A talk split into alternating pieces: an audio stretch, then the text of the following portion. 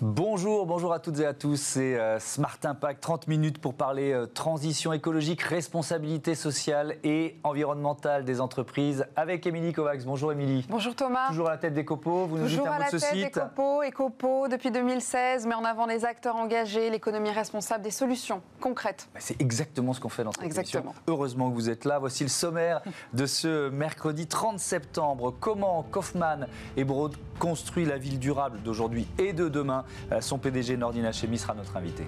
Comment tendre vers des usages responsables sur Internet C'est le thème de notre débat RSE du jour. On verra notamment que les applis anti-gaspi ont la cote en ce moment. Et puis Smart Ideas, une start-up en pleine lumière, ce sera Green Big et sa machine à transformer les bouteilles plastiques en paillettes recyclables. Voilà pour les titres, c'est parti pour Smart Impact.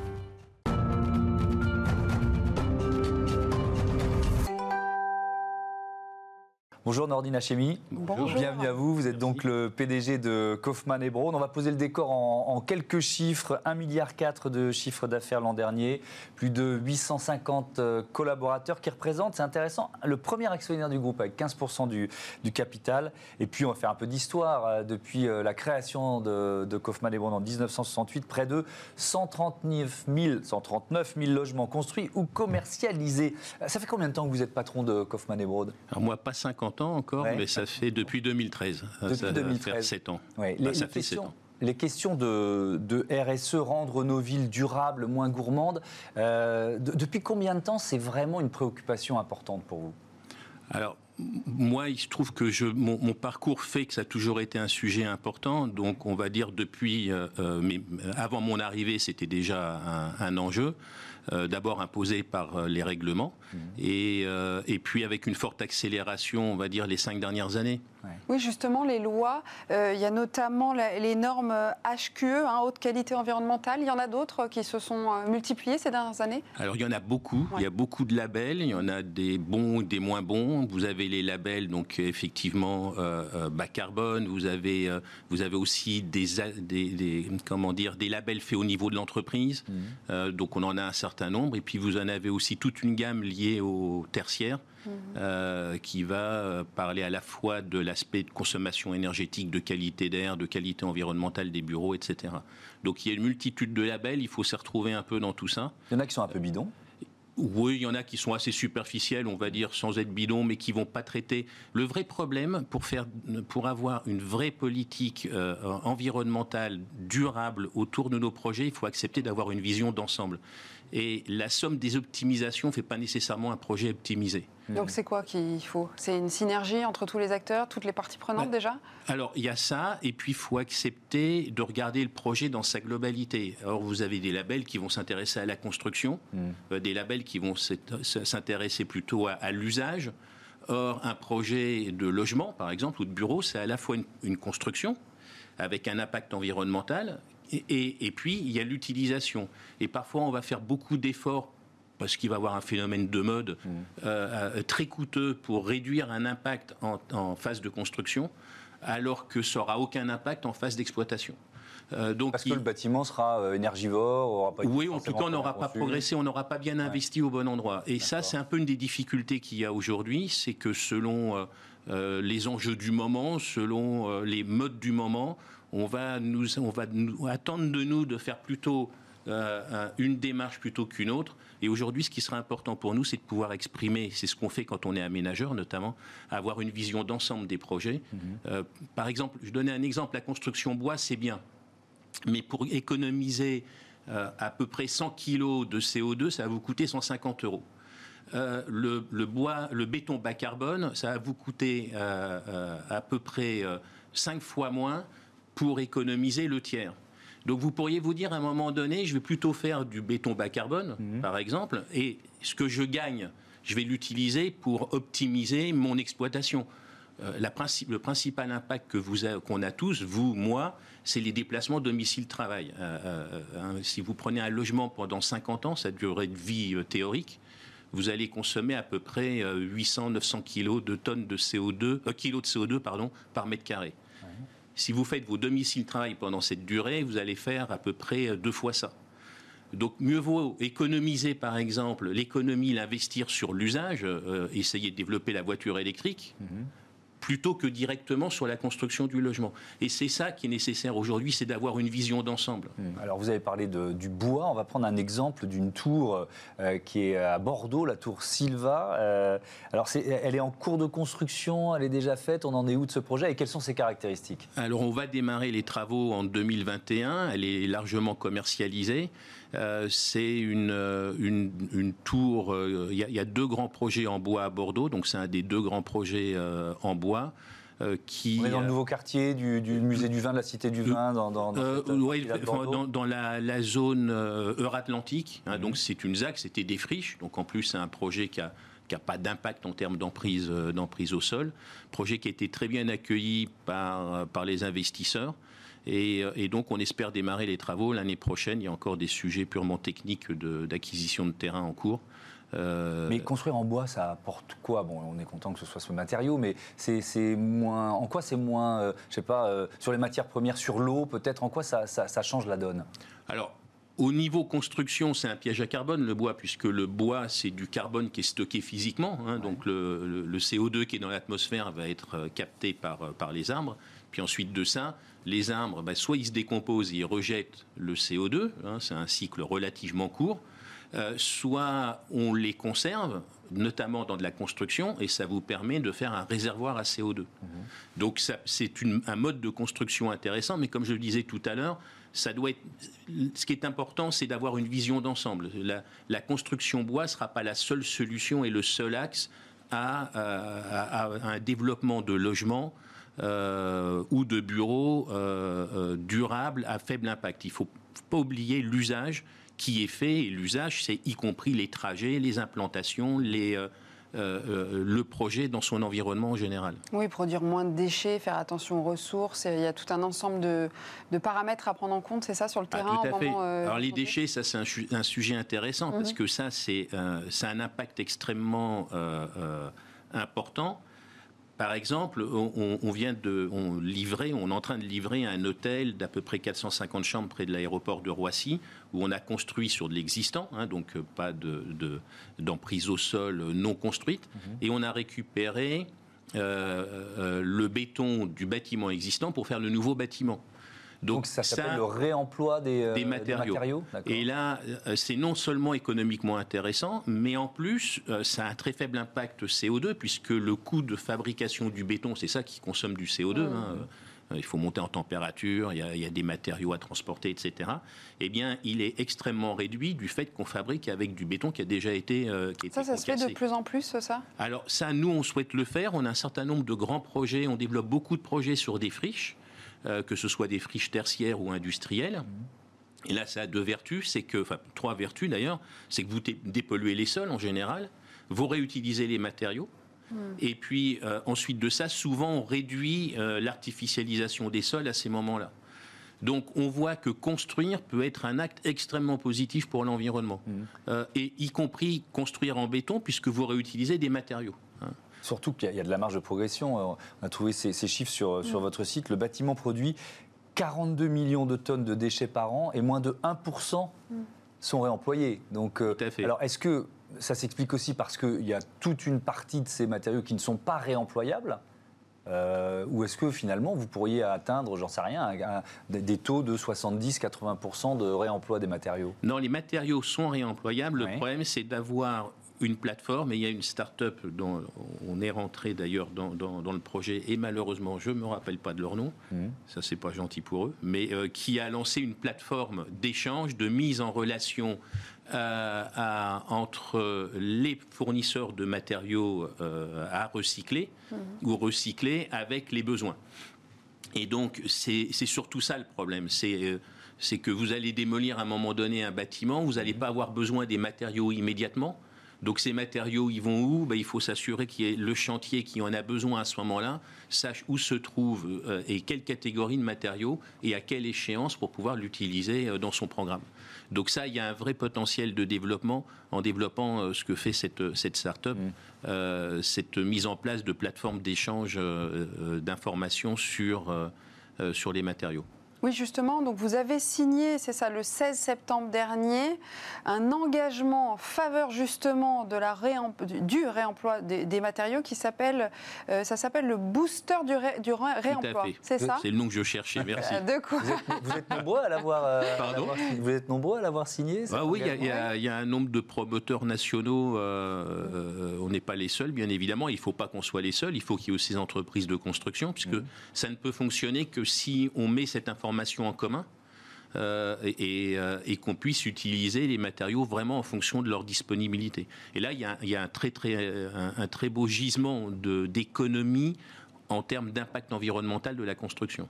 Mais encore une fois, tous les matériaux sont réutilisables parce que moi je me dis, on, a, on, détruit un bâtiment, euh, on, je sais pas, le béton il est peut-être moins, moins fiable, plus friable. Enfin, j'y connais rien, hein, donc vous allez me dire euh, que c'est n'importe quoi peut-être, mais je me pose cette question de sécurité. Vous voyez ce que ah non, mais on fait pas de la rénovation. On prend le béton par exemple dans cet hôtel, c'est des fondations en béton et vous allez concasser comme vous concassez de la pierre dans une dans une carrière. Donc vous revenez à, la base du matériau et après vous refaites à mm. partir de là le matériau que comme le euh, bois aggloméré, en fait. exactement, oui, on pourrait prendre cette image, oui. oui. tout à fait. Les friches industrielles dont vous euh, parliez, vous venez, je crois, de, créer une structure euh, d'aménagement spécifique, c'est ça? Tout à fait. Pourquoi? Parce que c'est un gisement de développement pour vous? Alors, c'est un gisement de développement intéressant.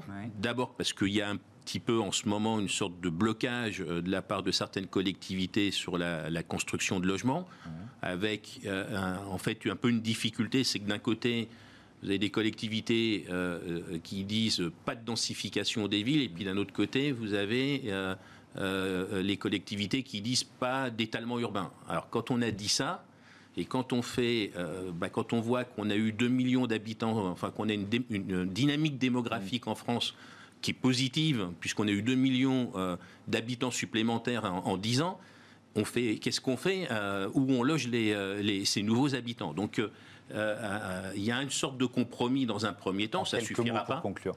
Pardon, oui, bah, c'est de développer ces friches industrielles qui n'artificialisent pas les sols et qui sont souvent abandonnées. Et qu'on peut en plus dépolluer, ce que vous nous disiez tout à l'heure. Merci, Merci, beaucoup, Nordine Hachemi. À bientôt euh, sur Bismarck. Tout de suite, notre débat RSE ou comment rendre les usages plus responsables sur Internet.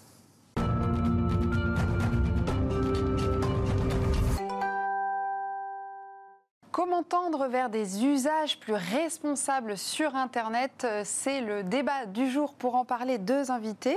Euh, Paul Tolmer, directeur produit de Méline Black, bonjour. Bonjour, bienvenue à vous. Et Hervé Nougier, fondateur de Streamlike, bonjour. Bonjour. Bonjour et bienvenue. Alors peut-être qu'on peut commencer avec quelques chiffres pour resituer un petit peu euh, euh, les usages Internet plus responsables des Français, puisque l'économie circulaire a touché chaque jour 6 millions de Français qui ont surfé sur des sites et des applications éco-responsables en 2019. Thomas, c'est pas mal quand même. bien. Euh, l'étude de médiamétrie, parce que c'est une étude de médiamétrie, note aussi de nouvelles pratiques, je vais y arriver, éco-responsables de la part des acheteurs en ligne, comme la location au lieu de l'achat, l'occasion plutôt que le neuf, la vérification de la composition des produits avant d'acheter. Tout ça est plutôt euh, euh, positif. Hervé Nougier, on est sur la bonne voie? On est sur, le, sur, la bonne voie, mais il y a encore beaucoup de chemin à faire.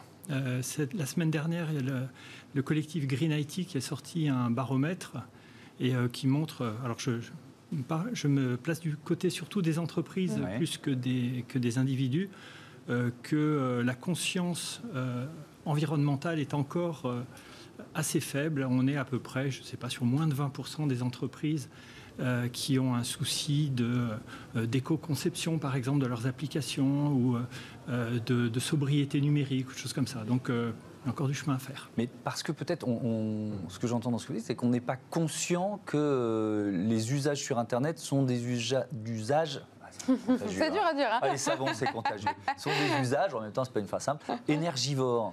Il y a beaucoup de gens qui ne s'en rendent même pas compte. c'est tout à fait, et c'est très difficile à expliquer.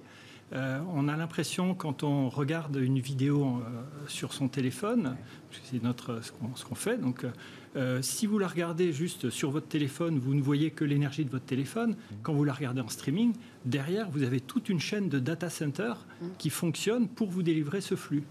Et donc, ce qu'on a essayé de faire pour la première fois, c'était d'essayer de mesurer l'impact carbone, donc les, les, émissions de gaz à effet de serre qui pouvaient être liées à, au seul fait de regarder une vidéo.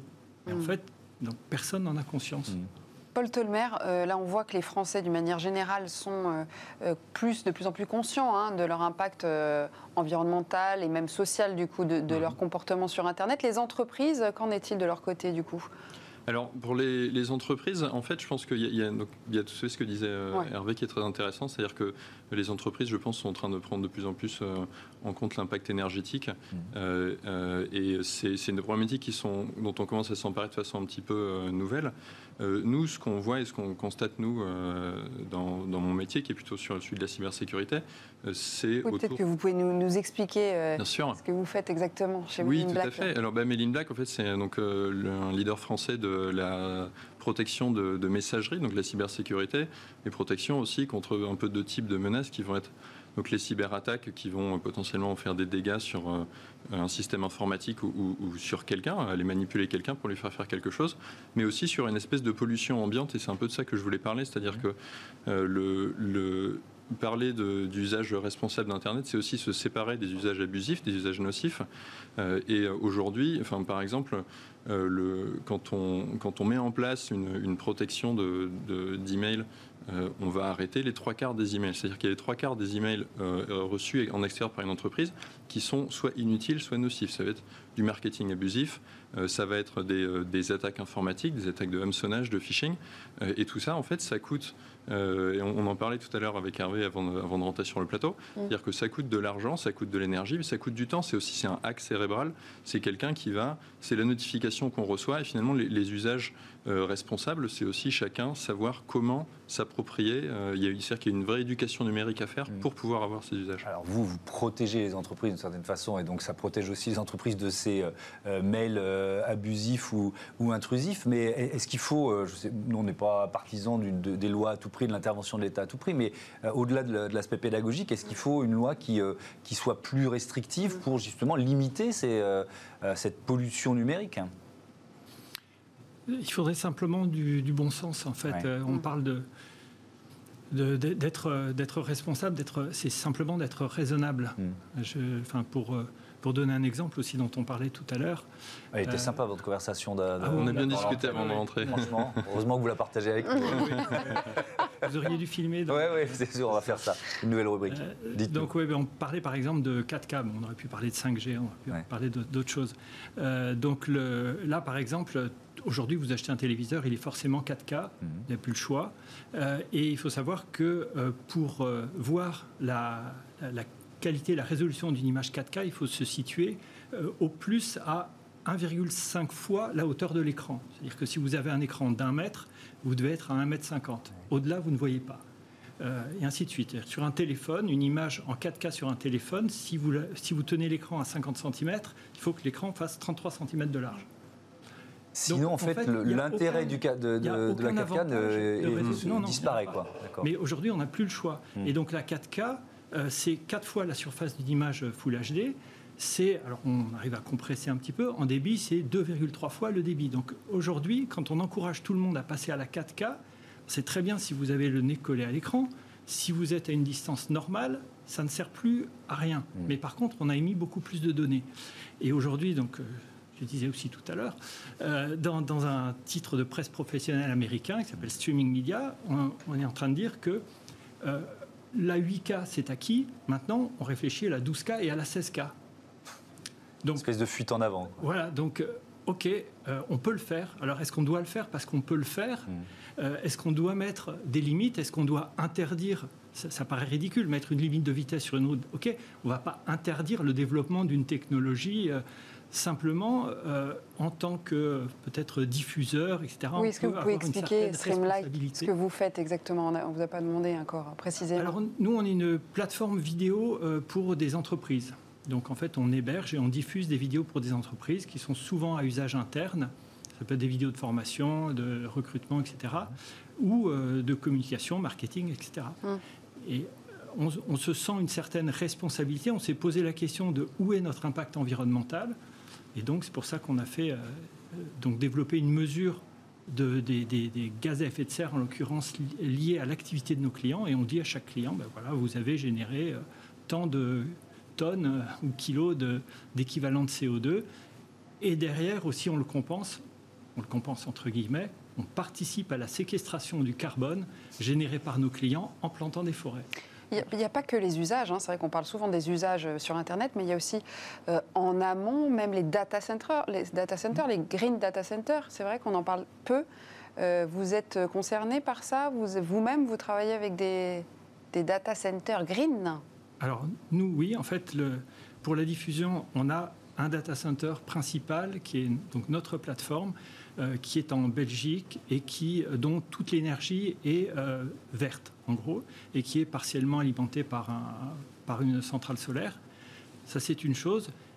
Et derrière, après, pour diffuser, on est obligé de passer par ce qu'on appelle un CDN, Content Delivery Network. Donc plein de data centers reliés entre eux et du réseau qui utilisent de l'électricité à différents endroits alors l'électricité en France, elle est très décarbonée, c'est du, du nucléaire, mm. mais quand quelqu'un regarde une de nos vidéos en au Brésil, mm. là, il y a un impact qui est très différent.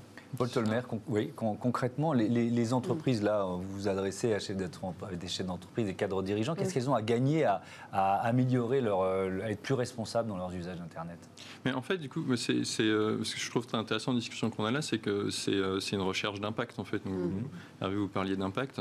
et finalement, l'impact aujourd'hui euh, ceux qui vont permettre d'avoir des, usages raisonnables d'Internet, ça va être ceux qui vont développer les technologies, ceux qui vont les mettre à disposition, donc les entreprises.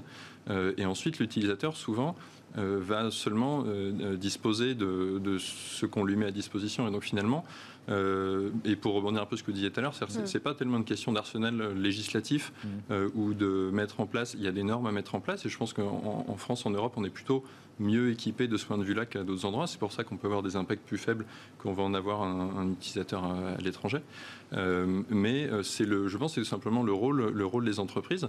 Et en fait, l'impact que peuvent avoir les entreprises, c'est euh, euh, en mettant en place du coup des technologies qui sont, euh, qui sont bienveillantes, qui sont enfin positives, je cherche le mot, mmh. mais aussi en s'adressant à leurs utilisateurs via mmh. de, finalement de la pédagogie, de la, sensibilisation, c'est-à-dire que la personne ne peut pas être responsable de, de tout quand elle a un nombre de choix limité par ce qui est mis à sa disposition mmh. et par la compréhension qu'elle en a.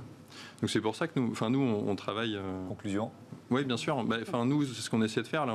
On, lance un produit de sensibilisation en ce moment justement aux, attaques de hameçonnage parce que l'utilisateur évolue dans un environnement où il faut qu'il puisse comprendre. Et c'est cette compréhension-là que l'entreprise doit chercher euh, pour, pour avoir un impact. Merci beaucoup. Merci, à tous les deux d'avoir participé à, à, ce débat. C'est l'heure de Smart Ideas. Tout de suite, la consigne à l'honneur.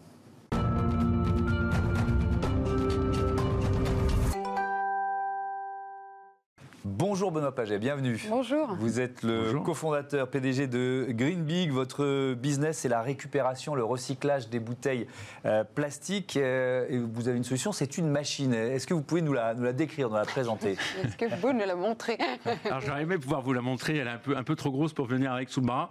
La machine s'appelle effectivement euh, Bibot. Bibot. B comme bouteille, bot comme moteur, et c'est un peu le sujet. C'était d'inventer une machine qui permette de, de, de, de réduire la taille des bouteilles à la source et de les trier immédiatement euh, pour effectivement pouvoir faciliter euh, tout le recyclage de la bouteille derrière mmh. dans une logique euh, d'économie circulaire à 100%, c'est-à-dire que la bouteille redevienne une bouteille. Donc c'est une machine qu'on installe dans des supermarchés par exemple et dans lesquels les, les, les ça gens... à un distributeur automatique Ça ressemble, ouais, ça ressemble à un distributeur automatique, ça fait à peu près un mètre de côté sur un mètre 85 de haut. Mmh. Gros avantage, c'est qu'elle est transparente en partie basse, donc les gens voient ce qui se passe avec leur bouteille et voient les paillettes, parce que c'est un joli mot, donc d'ailleurs c'est joli aussi, et les voient tomber de façon transparente transformés et triés. Mmh. Et c'est un côté très rassurant pour eux parce qu'ils disent Ah ben là, pour le coup, mon geste a été utile. Ma bouteille a effectivement été euh, triée et transformée. Donc elle sera réellement effectivement recyclée. Donc elle s'adresse, euh, cette machine, au grand public ou aux entreprises? Aux deux? Non, alors nos utilisateurs sont clairement le grand public. C'est vous et moi euh, dans un supermarché, euh, dans cette espèce de trajet pendulaire. J'achète mes bouteilles, je rapporte mes bouteilles. Mmh. Et, euh, et, elles sont évidemment nos clients sont plutôt là pour le coup, soit des collectivités locales qui veulent mettre ce genre de service à disposition de leurs administrés ou de leurs citoyens, soit des, des, enseignes de grande distribution qui mettent ça dans leur magasin pour évidemment apporter ce nouveau service à leurs clients et aussi les aider à les faire revenir dans le magasin. Mais je disais tout à l'heure pour, pour, présenter le, le votre, votre arrivée, la consigne à l'honneur. Ça veut dire que euh, le consommateur peut y gagner quelques centimes d'euros par bouteille? Alors ouais, un ou deux centimes, mais en fait c'est pas la consigne, c'est vraiment une récompense. La consigne, c'est plutôt un système de caution Mhm. qui fait que vous payez votre bouteille plus cher et Ouais. vous récupérez ce- cette caution quand vous ramenez la bouteille. Mhm. Ça c'est ce qui existe par exemple en Allemagne ou dans pas mal de pays du, du nord de l'Europe. Euh, on va appeler ça plutôt un bâton parce qu'effectivement euh, on, on- on pénalise celui qui ne rapporte pas sa bouteille. Euh, là on est vraiment dans une logique d'incitation pure pour dire ok, euh, y a pas, vous n'avez pas payé plus cher votre bouteille, mais si vous la rapportez, on vous donne un ou deux centimes qui, se, qui deviennent une sorte de réduction sur un, sur un ticket de caisse. Ça peut être aussi des points qui sont, euh, qui sont collectés sur une carte. Ça peut bien sûr être transformé en des dons qui sont donnés à des associations. Le- le- L'utilisateur a, a même le choix de donner à telle ou telle association euh, en finissant euh, de recycler ses bouteilles. Tout ça sur la machine. Tout ça sur la machine. Elle est, en fait, elle est complètement interactive et elle est complètement connectée. Et tout le sujet de ça, c'est justement d'optimiser tous les flux euh, liés à la, à la collecte des bouteilles pour diminuer le coût. Parce qu'en fait, dans le déchet, euh, ce qui coûte cher, c'est le volume. En fait, la, la- la- la tonne rapporte, parce que c'est la matière, et le volume, le mètre cube, coûte cher. Donc nous, notre sujet, c'était de diminuer le volume, le maximum, à la source, donc le plus tôt possible dans la chaîne, de trier évidemment pour derrière vendre cette tonne de plastique plus cher. Et Dans une logique. Le bouchon aussi? Le bouchon est trié après dans le circuit industriel. D'accord. Et notre logique était clairement, et c'était un peu notre mantra, de faire en sorte que pour les bouteilles plastiques, dans ce plastique qu'on appelle le PET, la revente de la matière paye l'intégrali- l'intégralité du cycle amont de recyclage, y compris la machine, son entretien, etc. Et que ce soit un système qui s'autofinance, parce que nous, on croit assez euh, violemment que pour être durable, un système doit être rentable. Parce que sinon, on dépend de subventions, C'est ce qu'on dit ici euh, quasiment tous les jours. Donc, le, le- ces paillettes, qu'est-ce qu'elles deviennent après? Parce que vous dites ça va redevenir une bouteille, mais avec quel circuit en fait? Alors le circuit est hyper optimisé parce qu'en fait, euh, bah, si on prend l'exemple de la grande distribution, euh, on va utiliser les camions qui livrent les magasins pour ramener la, la- la paillette ou les c'est mis dans des big bags après après que ça soit sorti de la machine. C'est de gros sacs blancs euh, euh, qui pèsent 400 ou 500 kilos. Ces big bags euh, sont centralisés sur une plateforme logistique que toutes les grandes enseignes de grande distribution ont. Et derrière, euh, nous, on va effectivement euh, prendre cette paillette, ces big bags, par semi-remorque, donc très concentré, et on va les revendre à des gens qui fabriquent des bouteilles, tout simplement, et qui vont réincorporer ces euh, paillettes dans des bouteilles qu'ils fabriquent pour les marques de, euh, boissons. Hum, Alors Green Big, vous rentrez dans un objectif qui est sociétal et gouvernement- gouvernemental. 16 milliards de bouteilles plastiques jetées chaque année, à peine une sur deux recyclées. Et l'objectif du gouvernement, c'est 100% dès 2025. Donc c'est demain, 2025. Vous pensez qu'on peut y arriver à cet objectif? Je pense qu'on peut y arriver, euh, même si euh, il va falloir effectivement mettre les bouchées doubles. Et, euh, et pour ça, ça veut dire effectivement mettre en place des systèmes qui soient les plus efficients possibles, qui viennent compléter ou remplacer dans certains cas la poubelle jaune. Il y a des zones qui sont très différentes. Les villes sont des vrais sujets parce que l'habitat vertical, les immeubles font que les- les- les- la collecte est plus compliquée. Donc c'est, on stigmatise souvent le, le mauvais geste du consommateur ou du citoyen, mais en fait il y a plein de fuites dans la chaîne. Et, euh, et le- sujet, c'est évidemment de colmater ces fuites avec des systèmes qui sont d'abord économiquement plus vertueux, ça c'est le sujet, et aussi euh, qui permettent effectivement de garantir ces 100%. La marche est haute. La marche est haute, il va falloir effectivement y aller assez rapidement. La consigne est un moyen d'y aller. Elle, a, elle est euh, dans, une feuille, dans une feuille de route. Elle a été à l'époque portée par, par Brune Poisson, qui n'est plus au gouvernement. L'économie circulaire est un sujet majeur. Ouais, il va falloir effectivement à un moment donné qu'on remette en question deux, trois choses pour y arriver, c'est certain. Merci, Merci. beaucoup, merci Euh, Benoît Paget. Bon vent à, à Green Big. Voilà, fin de cette émission. On se retrouve euh, demain, 9h, midi, 20h30. Vous connaissez les horaires maintenant. Salut, bonne journée sur Bismarck. À demain.